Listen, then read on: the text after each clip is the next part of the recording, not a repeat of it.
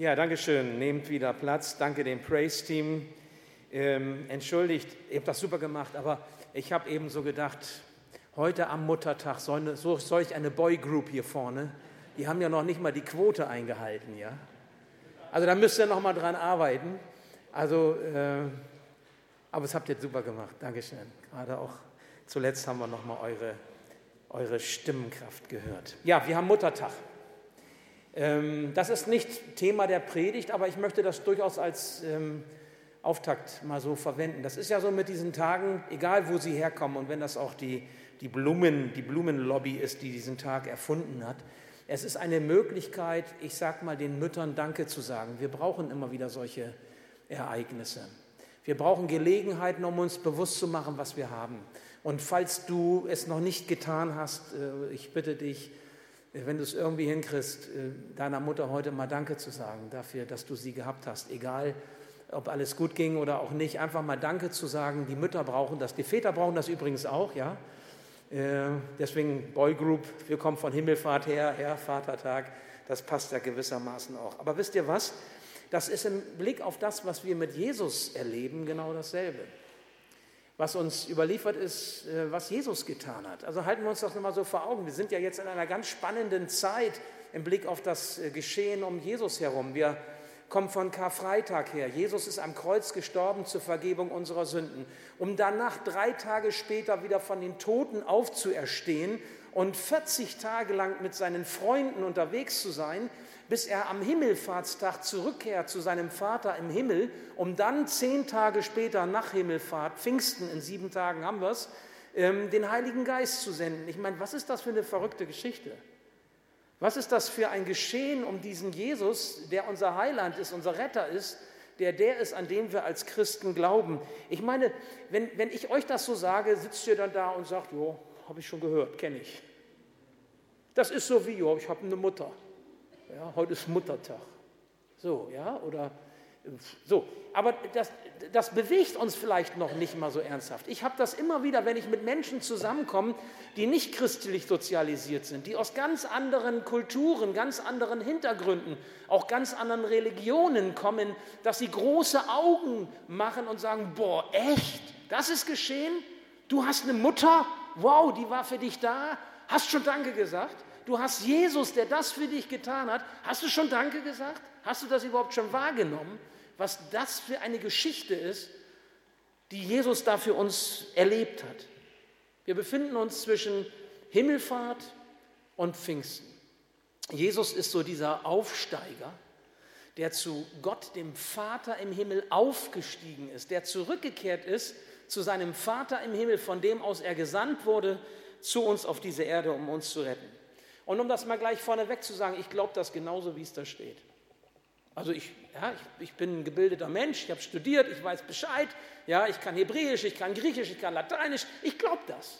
Ich glaube das nicht, weil ich alles verstehe, sondern ich glaube das, weil sich Jesus in meinem Leben, in meinem Alltag erwiesen hat als der, der verlässlich ist. Weil ich gelernt habe, dass das, was Gott in seinem Wort sagt, zuverlässig ist. Und deswegen glaube ich dem, was Gott in seinem Wort sagt. Ich habe Vertrauen in das, was Gott sagt. Und wisst ihr was? Vertrauen ist wichtiger als das, dass wir alles verstehen. In der Schrift heißt es, werft euer Vertrauen nicht weg, welches eine große Belohnung hat. Vertrauen ist angesagt.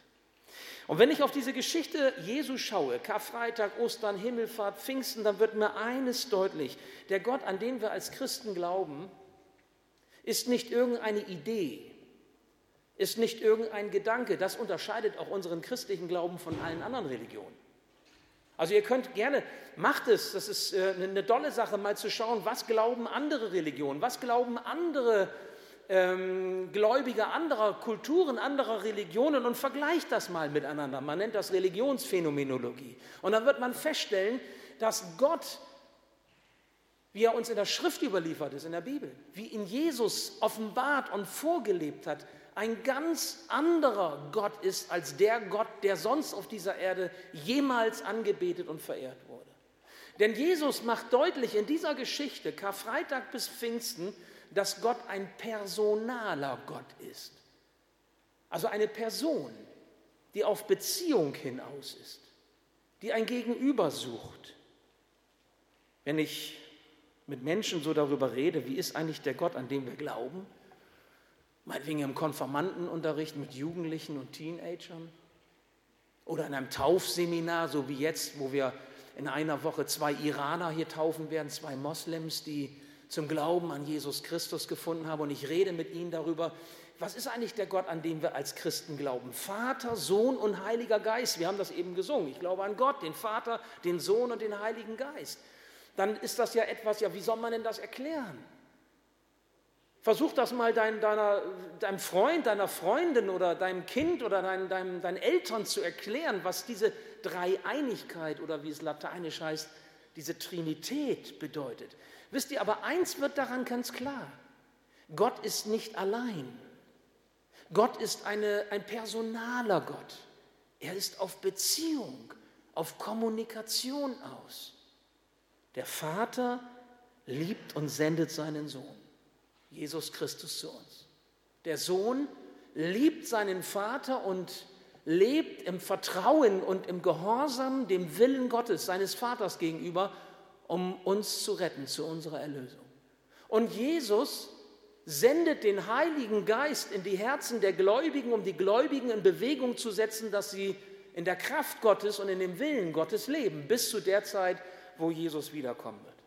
Die stehen also, Vater, Sohn und Heiliger Geist, in einer Beziehung zueinander. Sie suchen einander, sie lieben einander, sie achten einander, sie hören aufeinander. Ihr Lieben, das ist wie in einer guten Familie.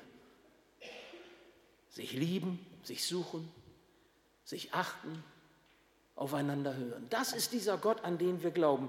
Und darum soll es gehen mit, mit Himmelfahrt und mit Pfingsten und mit diesem Gottesdienst, in dem wir uns so mittendrin gerade befinden. Jesus ist zurückgekehrt zum Vater. Und das hat etwas ganz Wichtiges mit uns zu tun. Denn nur so, weil Jesus zurückgekehrt ist zum Vater, bekommen wir ihn zum Vater. Das ist das Thema, warum es so wichtig ist, Gott zum Vater zu haben. Auch wenn heute Muttertag ist. Auch Mütter brauchen Väter und auch Väter brauchen Väter. Also wir alle. Hören wir zunächst einmal auf den Predigtext. Ich habe einen Text ausgewählt aus Epheser 3. Das ist ein äh, super Wort, finde ich. Epheser 3, Vers 14 bis 21. Und wir wollen uns dieses Wort dann mal so ein bisschen erarbeiten heute in der Predigt. Paulus schreibt, Darum knie ich nieder vor Gott, dem Vater, und bete ihn an. Ihn, dem alle Geschöpfe im Himmel und auf der Erde ihr Leben verdanken und den sie als Vater zum Vorbild haben ich bitte Gott, dass er euch aus seinem unerschöpflichen Reichtum Kraft schenkt, damit ihr durch seinen Geist innerlich stark werdet und Christus durch den Glauben in euch lebt. In seiner Liebe sollt ihr fest verwurzelt sein, auf sie sollt ihr bauen. Denn nur so könnt ihr mit allen anderen Christen das ganze Ausmaß seiner Liebe erfahren, die wir doch mit unserem Verstand niemals fassen können dann wird diese göttliche Liebe euch immer mehr erfüllen. Gott aber kann viel mehr tun, als wir jemals von ihm erbitten oder uns auch nur vorstellen können. So groß ist seine Kraft, die in uns wirkt. Deshalb wollen wir ihn mit der ganzen Gemeinde durch Jesus Christus ewig und für alle Zeiten loben und preisen. Amen. Ich möchte noch einmal kurz beten. Ja, lieber Herr Jesus, wenn wir dieses Wort so hören, dann lass uns verstehen, was es damit auf sich hat. Lass uns verstehen, wie wichtig es ist, dass wir deinen Vater zu unserem Vater bekommen. Und dass es so wichtig ist, in dieser Beziehung zu ihm zu leben. Und in der Kraft, die du uns schenkst, in der Liebe, in der Ausrichtung. Herr, danke, dass du reden willst heute Mittag in unser, Leben hinein. Lass uns mit offenen Ohren und besonders mit offenen Herzen hören. Amen. Ich meine, wenn der Apostel Paulus diese Worte schreibt, dann glaube ich, weiß er, wovon er redet. Ich weiß nicht, ob er die Geschichte von Paulus oder Saulus, wie er ursprünglich ja hieß, ein, ein griechischer Name, ob ihr diese Geschichte kennt. Saulus, oder hebräischer Name eigentlich, aber so im griechischen Kontext. Saulus war im Auftrag des Hohen Rates, also der jüdischen Society, unterwegs, um Christen zu verfolgen. Das kennen wir ja heute auch. Es gibt äh, keine Religion, die so ähm, bedrängt ist und unter Verfolgung steht wie die christliche Gemeinde. Es gibt keine Religion, die unter Verfolgung wächst wie die christliche Gemeinde. Und Saulus war unterwegs, er wollte nach Damaskus reisen, weil die Christen sich ausbreiteten. Das, die Botschaft des Evangeliums ging auch über Jerusalem hinaus und er fasste das Land, er fasste die Menschen.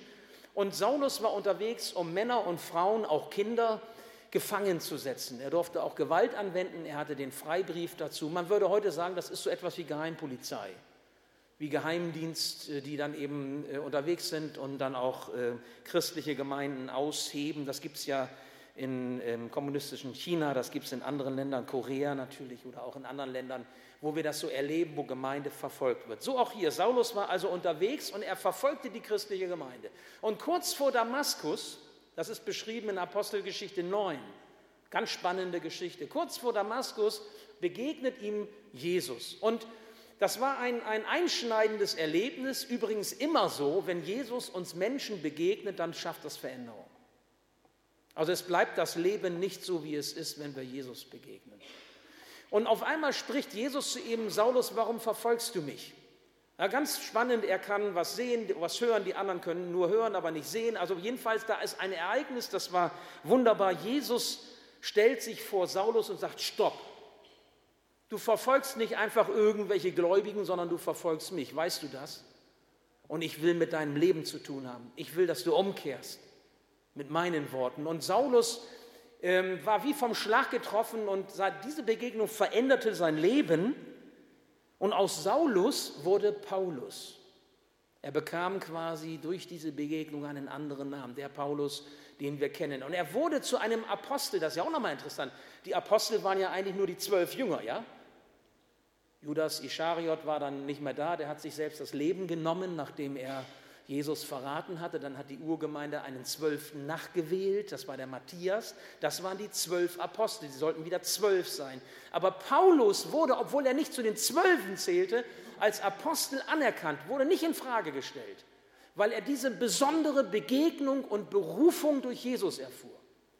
Also aus Saulus wurde Paulus, er wurde ein Apostel mit geistlicher Autorität, als Gemeindegründer unterwegs, als Lehrer unterwegs, als Missionar unterwegs. Er wollte sogar nach Spanien reisen, um dort das Evangelium weiterzusagen.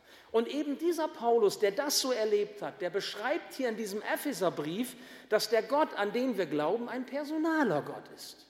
Also nicht eine Idee, nicht eine Ideologie, nicht irgendwie was, was man den Menschen so verkaufen kann, so als äh, etwas, womit sie bessere Menschen werden können, sondern hier ist Gott und er möchte dein Vater sein. Du sollst zu ihm gehören. Du sollst eine Beziehung zu ihm aufbauen.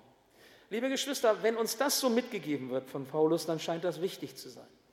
Dann scheint das überaus wichtig zu sein, dass wir Gott zum Vater bekommen und er auch unser Vater bleiben kann, dass wir in dieser Beziehung zu ihm leben. Nun, wie kann das gehen? Dadurch, dass Jesus zurückgekehrt ist zum Vater im Himmel. Dadurch ist es möglich geworden, dass Jesus den Heiligen Geist sendet. Also andersrum, wäre Jesus auf dieser Erde geblieben als ewig lebender Heiland, dann wäre immer nur da, wo Jesus ist, das Heil. Ja? Dann würden wir immer nur da, wo Jesus ist, Gott begegnen. Aber dadurch, dass Jesus zurückgekehrt ist, aufgestiegen ist zum Vater im Himmel, konnte er den Heiligen Geist senden. Und was passiert? Überall da, wo Menschen an Jesus Christus glauben und ihre Herzen öffnen, zieht der Heilige Geist ein. Und da ist Gott zu Hause. Deswegen brauchen wir auch keinen Tempel mehr. Deswegen brauchen wir auch nicht die Matthäuskirche, um Gemeinschaft zu haben. Obwohl das hilfreich ist, wenn wir zusammenkommen. Oder auch eine andere Kirche. Oder wir brauchen keinen Verein, Denomination, wie auch immer. Sondern da, wo Christen zusammenkommen und eins werden im Glauben an den, an den Herrn Jesus Christus, da erleben sie etwas, das Gott gegenwärtig ist. Wo zwei oder drei in meinem Namen zusammen sind, da bin ich mitten unter ihnen. Zwei oder drei, das genügt schon als Anfang. Jede Ehe ist eine Gemeinde. Müsst ihr mal so sehen. Also giftet euch mal nicht so an, ja, als Gemeinde. Haltet mal zusammen. Wo zwei oder drei, jeder Hauskreis, jede Familie, Jede kleine Gemeinschaft, wo man zum Beten zusammenkommt, wofür auch immer, ist eine Gemeinschaft, wo Jesus zu Hause ist. Und der Heilige Geist erfüllt die, die an ihn glauben. Er schenkt ihnen seine Gaben und er stellt sie auch in Aufgaben, egal wo wir leben. Und ich möchte euch heute einmal vier Aspekte nennen, die sich daraus ergeben, dass Gott unser Vater im Himmel ist und wir zu ihm gehören. Mancher von euch ist äh, schon länger unterwegs im Glauben und kennt so diese ganze Vaterherzbewegung. Ich habe viel von dieser Bewegung auch gelernt, viel aufgenommen, gelesen und äh, Seminare und viele Impulse bekommen. Ich finde das super. Viele, viele Jahre hat die Gemeinde Jesu Christi, die christliche Gemeinde, das so aus dem Blick verloren, dass Gott der Vater ist. Ich will euch das einmal so ganz persönlich auch sagen.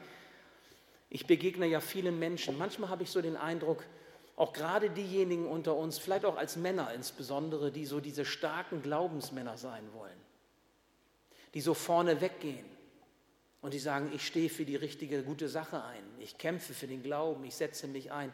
Wisst ihr, was ich manchmal für einen Eindruck habe?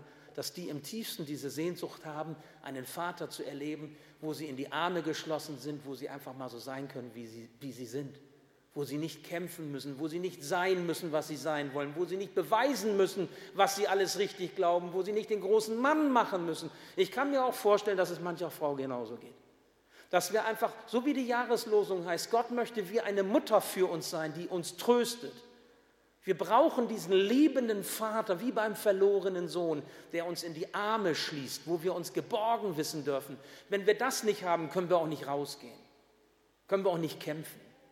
Dann können wir nicht unserem Mann stehen oder unsere Frau, sondern wir brauchen immer wieder, und darüber wollen wir auch nachdenken, aber ich möchte mal vier Gedanken euch so nennen, die mir wichtig geworden sind anhand dieses Textes. Der erste, wir verdanken dem Vater unser Leben. Vielleicht können diese vier Punkte, die ich euch nenne, euer Vaterbild verändern.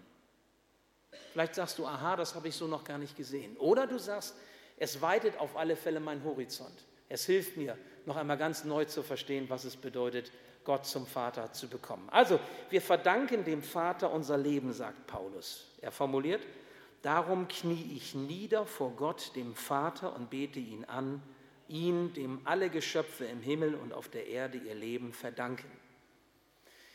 Was hast du heute Morgen gesehen, als du in den Spiegel geguckt hast?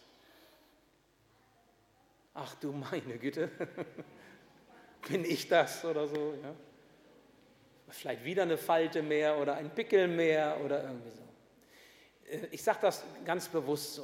Äh, wisst ihr, was Gott eigentlich uns damit sagen möchte, wenn wir erkennen, dass wir von ihm unser Leben verdanken, das heißt, egal was du in einem Spiegel siehst, wie du dich selbst einschätzt oder wie andere dich einschätzen, wie du geprägt bist, dein Selbstbild von dir geprägt ist. Ich möchte dir heute sagen, Paulus macht deutlich, du hast einen göttlichen Ursprung. Du hast etwas Göttliches in dir. Das kann dir auch nichts und niemand nehmen. Auch nicht das Älterwerden, auch nicht das Krankwerden, Du hast etwas Göttliches in dir, das Leben, das du jeden Morgen hoffentlich freundlich begrüßt. Oh, schön, Andreas, schön, dass ich dich sehe.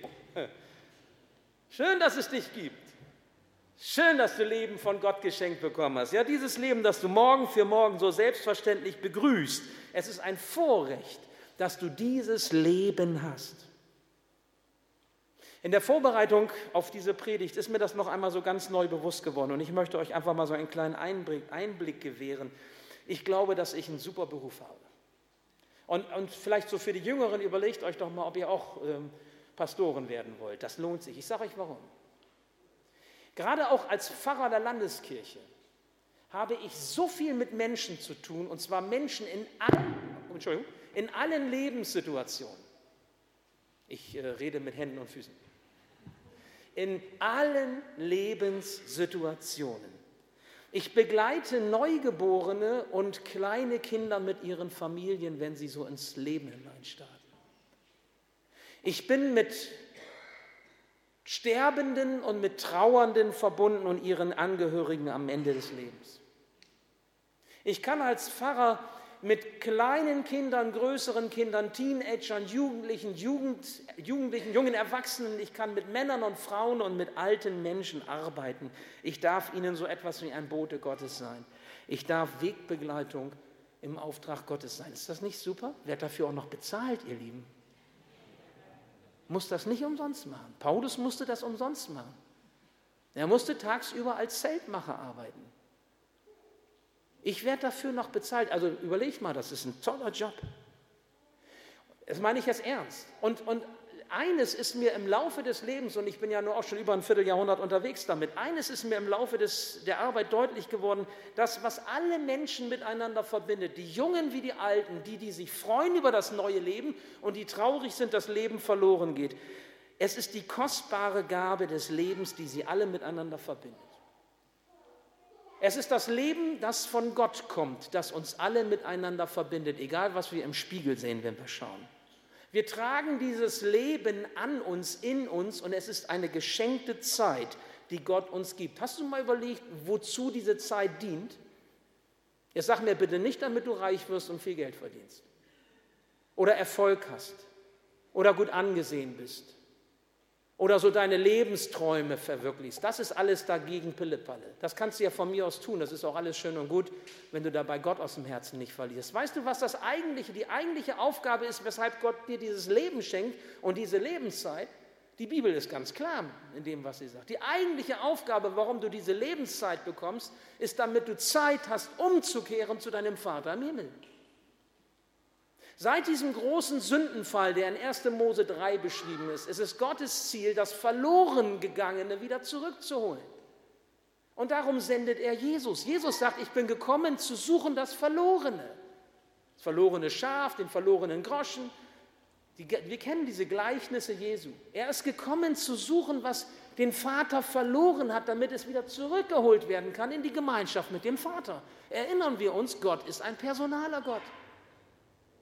Er ist in der Dreieinigkeit Personal und er hat auch uns geschaffen als Mann und Frau, hat uns Familien gegeben, damit wir in der Beziehung zu ihm leben. Und das soll sich realisieren. Dieses Leben ist ein anvertrautes Leben. Niemand kann es produzieren. Und wenn du Kinder hast, hast du die Kinder nicht produziert. Du hast das Leben nur weitergegeben, das Gott dir gegeben hat. Und deine Eltern haben das Leben auch anvertraut bekommen, deine Großeltern und so weiter. Von Gott kommt dieses Leben und das ist das Göttliche. Das ist das Leben in dir. Du bist eine lebendige Seele. Und das, weil Gott dir Leben schenkt, nicht weil du so toll drauf bist.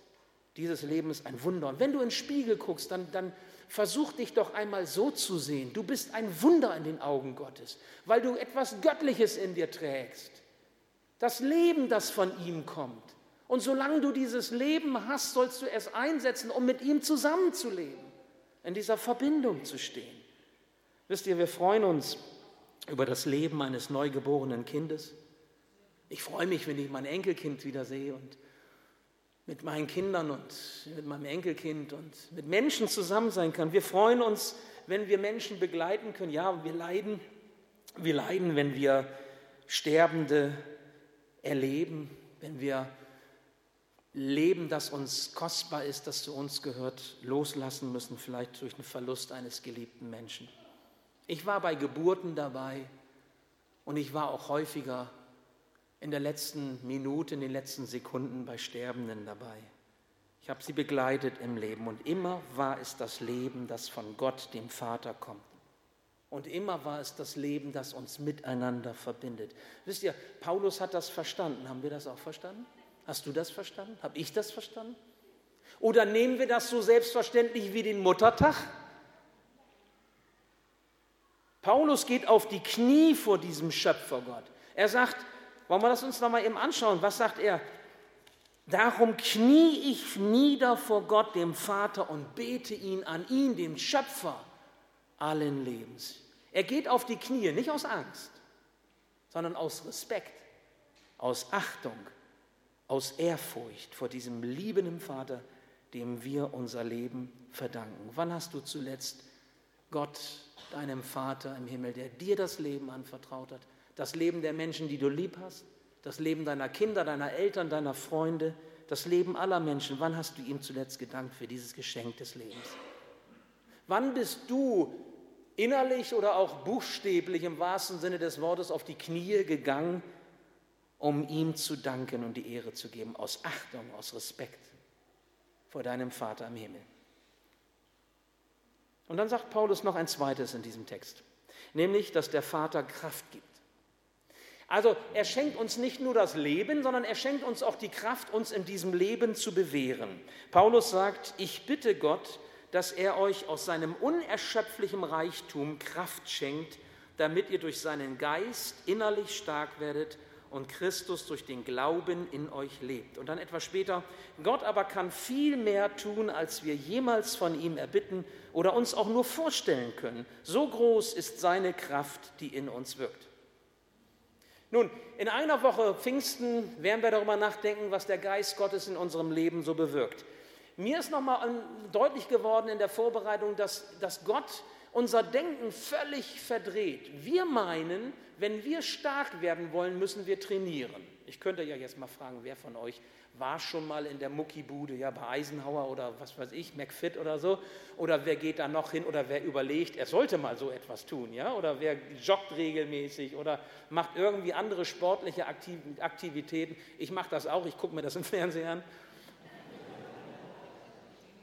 Nein, ich war auch schon mal bei Eisenhower. Aber das ist dann schon fast wie, wie Gemeinde, weil ich habe so viele Gemeindeglieder besucht, ich kam gar nicht zum Trainieren. Also weil da immer Gemeindeleute, Gemeindeleute bei waren, das ist dann natürlich dann äh, ist nett, aber dann kommt man ja gar nicht so zum Trainieren. Also ich muss dann mal irgendwo in eine Walachei gehen, wo mich keiner kennt, das ist wahrscheinlich leichter.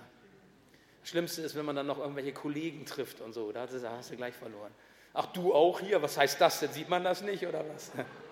Na gut, also das ist so dieses Prinzip, was wir kennen. Wenn wir stark werden wollen, dann trainieren wir. Also körperlich zum Beispiel, sportlich. Oder wir machen, keine Ahnung, Sudoku oder Kreuzworträtsel, weil wir unsere Synapsen trainieren. Also wir, wir müssen immer etwas tun, um quasi fit zu werden, fit zu bleiben und ich sage mal aktiv zu sein. Und das ist ja auch gut, bitte versteht das nicht falsch. Das ist ja auch gut. Jetzt ist aber bei Gott dieses Verhältnis, dieses System völlig umgedreht. Das, was Gott sagt, damit wir in der Kraft, in seiner Kraft leben, ist etwas ganz anderes. Da geht es nicht darum, dass du quasi Gott als Gewichte in deinem Leben nutzt, um zu trainieren.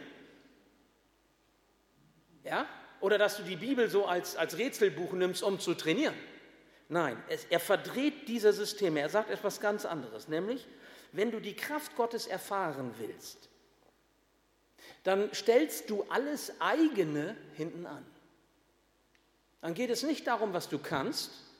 Es geht nicht um den inneren und äußerlichen Muskelaufbau, sondern dann stellst du alles eigene, alles das, was dir letztendlich im Wege steht, um dich von Gott beschenken zu lassen, hinten an. Es geht also nicht um deine Trainingseinheiten, es geht nicht um deinen Trainingsplan, sondern es geht um das, was Gott dir schenken möchte. Schenken heißt schenken und nicht erarbeiten. Du kannst dir bei Gott diese Dinge nicht erarbeiten. Du kannst dich nur beschenken lassen. Das ist ein geistliches Prinzip. Alles eigene kann dich stolz und erhaben machen. Und liebe Schwester, lieber Bruder, wenn du stolz und erhaben bist, dann vergisst du nur allzu schnell den Geber aller Dinge. Wenn du denkst, du kannst aus eigener Kraft geistlich vorankommen, dann brauchst du Gott nicht mehr, deinen Vater, weil du schaffst es ja. Und dann wunderst du dich, wenn du ihn verlierst, weil deine Beziehung leidet. Paulus hat es verstanden. Ich meine, dieser Paulus, der vorher ein Saulus war, der Jesus begegnete, der, der zum Apostel wurde und ich meine, der wirklich, mag er hier und da auch Ansichten gehabt haben, die uns herausfordern, der wirklich etwas zu sagen hatte und Erfahrungen machte, auch geistlicher Art, der entrückt wurde von Gott, der den Himmel gesehen hat. Ihr müsst einfach mal die Briefe lesen, Korintherbrief, 2. Korinther zum Beispiel, da werdet ihr Dinge lesen, da gehen uns die Augen auf. Dieser Mann, der sagt, doch der Herr hat zu mir, Paulus, gesagt, meine Gnade ist alles, was du brauchst. Denn meine Kraft kommt gerade in der Schwachheit zur vollen Auswirkung. Und dann redet er über sich selbst, über seine Stärke. Er sagt, daher will ich nun mit größter Freude und mehr als alles andere meine Schwachheiten rühmen, weil dann die Kraft von Christus in mir wohnt. Aha, wenn ich schwach bin, wenn ich loslasse, und Gott machen lasse, seinen Heiligen Geist wirken lasse in meinem Leben, dann kann ich seine Kraft erfahren. Und nicht, wenn ich versuche, alles zu geben und nach dem Motto, den Rest her tust du. Er tut alles oder nichts. Du kannst mit Gott keinen Handel machen. Das ist eine Umkehrung des weltlichen Prinzips von Stärke, ich weiß. Und das fällt vielleicht noch besonders auch den Männern unter uns schwer zu akzeptieren.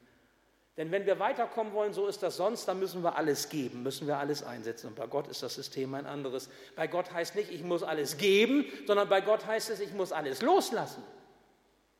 Ich muss bereit sein, mich beschenken zu lassen. Und wenn ich das nicht tue, dann komme ich nicht voran. Dann bleibe ich auf der Stelle.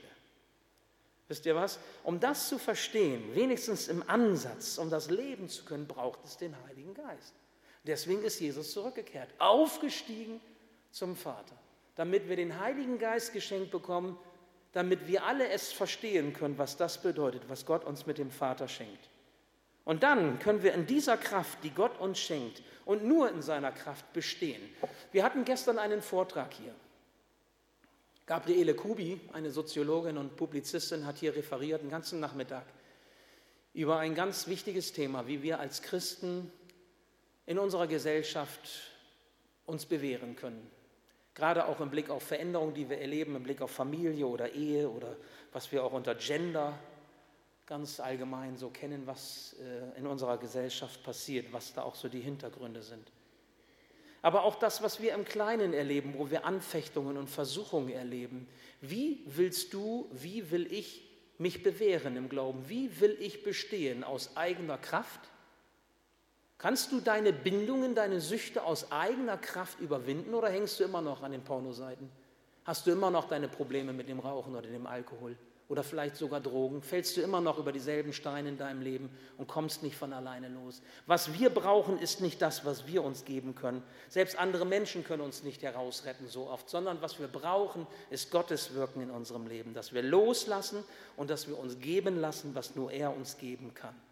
Aber dafür brauchst du seine Kraft. Dafür brauchst du seinen Heiligen Geist und dafür musst du ihm Raum geben. Das ist das, worum es geht. Und wenn du das tust, dich freust über das Leben, was er dir gibt, in seiner Kraft bereit bist zu leben, dann wirst du beschenkt mit Liebe durch den Vater. Das ist das Dritte. Das möchte ich nur kurz machen. Paulus sagt in unserem Text, in seiner Liebe sollt ihr fest verwurzelt sein, auf sie sollt ihr bauen. Denn nur so könnt ihr mit allen anderen Christen das ganze Ausmaß seiner Liebe erfahren, die wir doch mit unserem Verstand niemals fassen können. Dann wird diese göttliche Liebe euch immer mehr erfüllen. Ja, der Vater liebte seinen Sohn, sogar noch bis zuletzt am Kreuz. Und Jesus sagt, dass der Vater auch uns liebt. Wenn wir mit Jesus zusammengehören, wird sein Vater zu unserem Vater und seine Liebe, die Jesus erlebt hat, zu unserer Liebe, weil Gott auch uns liebt. Überleg mal, wann du erlebt hast, was äh, Liebe in deinem Leben bewirkt. Gab es eine Situation in deinem Leben, wo du dich geliebt gefühlt hast? Und was hat das ausgelöst in dir? Also ich kann mich noch erinnern. Wozu warst du fähig, als du dich geliebt fühltest? Was ist Liebe für eine Kraft, eine Macht, wenn wir geliebt sind? Und jetzt stell dir mal vor, es geht nicht nur um die Liebe von Menschen, die uns lieben, die ja schon was auslöst sondern es geht um die Liebe Gottes, die er uns schenkt. Und diese Liebe ist so viel größer als die Liebe unserer, unserer Mitmenschen. Unsere Ehepartner, unsere Freunde sind begrenzt, die machen Fehler, die Liebe ist nicht vollkommen. Andere Menschen können uns nicht das geben, was wir brauchen. Gottes Liebe ist so unendlich reich, so unendlich tief und sie reicht für jeden von uns und er gibt uns genau das, was nötig ist. Seine Liebe bewirkt noch viel mehr und deswegen brauchen wir Jesus, nicht im Kopf, nicht in unseren Einstellungen, sondern in unserem Herzen, tief in uns drin. Und sein Geist setzt uns in Bewegung, diese Liebe zu leben, im Alltag zu leben, fähig zu werden. Wisst ihr, Christen sind solche, die vergebungsbereit sind. In der Kraft Gottes. Christen können versöhnlich leben. Du kannst der sein, der den ersten Schritt tut und nicht wartest darauf, dass der andere auf dich zukommt, weil du meinst, du seist im Recht. Christen können geduldig sein. Christen, Christen können auch mit dem Sex vor der Ehe geduldig sein und können warten, bis sie heiraten, weil sie sich nicht etwas vorwegnehmen, was ihnen nur Schaden zufügt, sondern weil sie das in diesem Geschenk Gottes in der Ehe zwischen Mann und Frau erleben dürfen. Christen können die sein, die standhaft bleiben, auch wenn sie gegen den Strom schwimmen Und das brauchen wir. Wir brauchen Christen, die gegen den Strom schwimmen, die nicht alles mitmachen, nur weil es so einfach ist, die die Menschen lieben, egal was sie für Lebensentwürfe haben und dennoch sagen, mein Lebensentwurf und das, woran ich mich halte, ist Gottes Wort, sind die Gebote Gottes, ist das, was er mir deutlich macht. Christen können Nein sagen, auch wenn alle anderen Ja sagen. Christen können auch Ja sagen, wo alle anderen Nein sagen wenn es dran ist. Christen haben ein Ziel vor Augen, was Gott ihnen schenkt, nicht was die Welt ihnen schenkt oder was sie toll finden. Und sie behalten diesen Blick, dieses Ziel im Blick. Und sie leben zielgerichtet. Christen sind belastbar, wo andere kneifen und, und äh, aufhören und Beziehungen abbrechen. Christen halten etwas aus in der Kraft Gottes und können in der Liebe und Vergebung Gottes diesen Weg gehen. Christen sind mutig auch wenn sie eigentlich ängstlich sind, auch wenn sie ein kleiner David sind, können sie mutig sein und gegen Goliath kämpfen. Nicht, weil sie einen Ziegel, äh, Ziegelstein hätte ich schon mal, einen Kieselstein, nicht, weil sie einen Kieselstein haben, sondern weil sie den großen Gott bei sich haben. Kennt ihr die Geschichte mit David? Dieser kleine, entschuldigt, dieser kleine Pfutz, der dann da steht und der große Saul, der König, sagt, meine Güte, du willst gegen, gegen Goliath kämpfen, die, die Rüstung, da fällst du ja durch, so klein bist du. Und dann sagt David, ich brauche das nicht. Ich habe hier meinen, meinen kleinen Stein, meinen Kieselstein und meine Schleuder. Und, Saulus, und, und, der, und der, äh, ja, Saul sagt, also pass auf, äh, ist mir egal, dann guck. Und er hat den Goliath besiegt, nicht weil er so stark war, sondern weil er Gott vertraut hat. Was habe ich vorhin gesagt? Das Vertrauen werft nicht weg. Es lohnt sich, in der Kraft Gottes zu leben. Dann können wir bestehen, dann sind wir belastbar, dann sind wir mutig, es wird uns vorgemacht in der Bibel. Wisst ihr, das alles kann geschehen, weil dein Leben beim Vater in Ordnung kommt. Du erfährst Frieden, du erfährst Annahme und Wertschätzung. Und das ist das Entscheidende, worum es geht. Das letzte zum Schluss, nur ganz kurz. Wer Gott zum Vater hat, der kann loben. Damit schließt Paulus unseren Text. Er sagt, deshalb wollen wir ihn mit der ganzen Gemeinde durch Jesus Christus ewig und für alle Zeiten loben und preisen. Und um das nochmal so zu, zu bekräftigen, sagt er noch Amen. So geschehe es. So soll es sein. Wir wollen gemeinsam als Gemeinde Jesus Christus ewig und für alle Zeiten loben und preisen. Wisst ihr, dieser Lobpreis löst Freude im Himmel auf. Wenn wir zusammenkommen, und wir geben Gott die Ehre miteinander, weil wir uns ihm unterstellen und weil er unser Vater ist und weil wir uns freuen über das Leben, was er uns schenkt, weil wir uns freuen, in seiner Kraft wirken zu dürfen, weil wir uns freuen, von Liebe beschenkt zu sein, von einer bedingungslosen, ewigen Liebe. Wenn wir uns darin ermutigen und das zur Ehre Gottes deutlich machen, durch unser Singen und Spielen, dann ist das etwas zur Ehre und zur Freude Gottes. Davon bin ich überzeugt. Aber wisst ihr was, das ist mehr als das Singen. Das ist mehr als die Musik. Das ist mehr als irgendwas, so was wir als unserer frommen, äh, wie auch immer, ähm, Gläubigkeit als, als eine gute Form erachten. Es geht um unser ganzes Leben. Um unser ganzes Leben, das ein Lob zur Ehre Gottes sein soll. Und es meint, dass wir auch bereit sind, nachzufolgen. Es meint, dass wir auch bereit sind, gehorsam zu sein.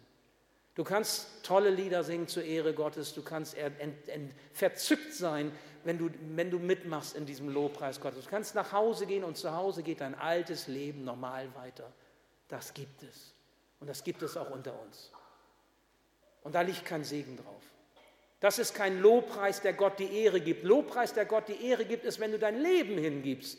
Wer sein Leben festhält, der wird es verlieren. Wer es aber verliert um meinetwillen, sagt Jesus, der wird es finden dass du im Grunde deutlich machst, ich gehöre zu ihm. Das Leben, das er mir schenkt, ist sein Leben. Und ich liefere es ihm aus, ich stelle es ihm zur Verfügung. Sein Wort ist unsere Nahrung auf dem Weg mit ihm. Und wir lesen sein Wort. Wir singen es nicht nur, wir meditieren es nicht, wir, wir nehmen es auf, wir, wir, leben mit diesem Wort. Sein Geist führt uns in die Wahrheit, in die, in die Tiefe. Wir lassen zu, dass er uns führt. Die Gemeinschaft der Christen, da begegnet uns der lebendige Herr auch wenn es manchmal mühevoll ist, miteinander. Und weißt du was? In alledem darfst du dabei sein. Und ich. Und wir alle. Gott schenkt uns diese Gemeinschaft mit ihm als Vater. Er stellt uns in die Familie. Jesus hat gesagt, du bist meine Schwester, du bist mein Bruder. Was für ein Vorrecht.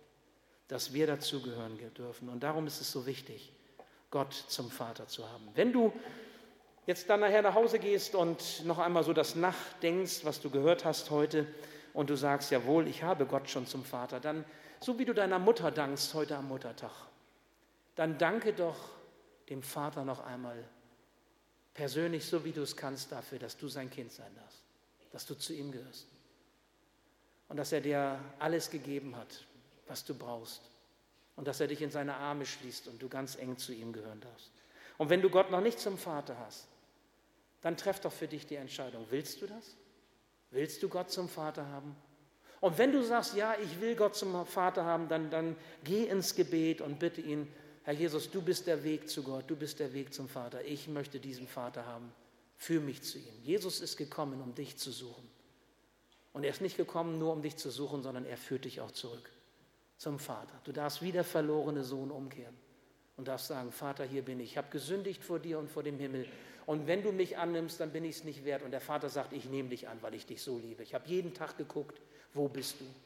Und dann schließt er dich in die Arme, egal wonach du riechst oder was dein Leben ist. Beim verlorenen Sohn, der roch nach Schwein, das machte nichts. Er hat ihn aufgenommen, er hat ihn angenommen. Du darfst bei Gott zu Hause sein. Es ist dein Zuhause und Jesus ist gekommen, um dich zurückzuholen. Das ist das, was ich dir sagen möchte, wenn du Gott noch nicht zum Vater hast. Lasst uns stille werden und lasst uns zum Schluss beten. Ja, lieber Herr Jesus, es ist so großartig, das, was du für uns getan hast. Du bist gekommen, um am Kreuz zu sterben zu unserer Vergebung. Herr, du bist wieder auferstanden drei Tage nach deinem Tod, um ewiges Leben hervorzubringen. Herr, 40 Tage bist du bei deinen Freunden gewesen und sie haben sich gefreut und dann wurdest du ihnen wieder genommen. Und sie waren traurig, sie waren verzweifelt, aber du hast gesagt, du kommst wieder. Und zehn Tage nach Himmelfahrt hast du deinen Heiligen Geist gesandt, der Menschen in Bewegung setzt. Herr, das hast du alles getan, ja auch letztlich für uns. Danke, dass wir durch dich Gott zum Vater haben, dass wir Gottes Kinder sein dürfen. Und danke, dass der Vater uns in seine Arme schließt. Danke, Herr, dass du so mit uns umgehst. Und ich möchte dich bitten, dass dieses Wort nachwirkt, dass es uns begleitet in den Tagen, die vor uns liegen und dass wir an deiner Hand mit dir unseren Weg gehen. Herr, danke für dein Reden heute Morgen. Amen.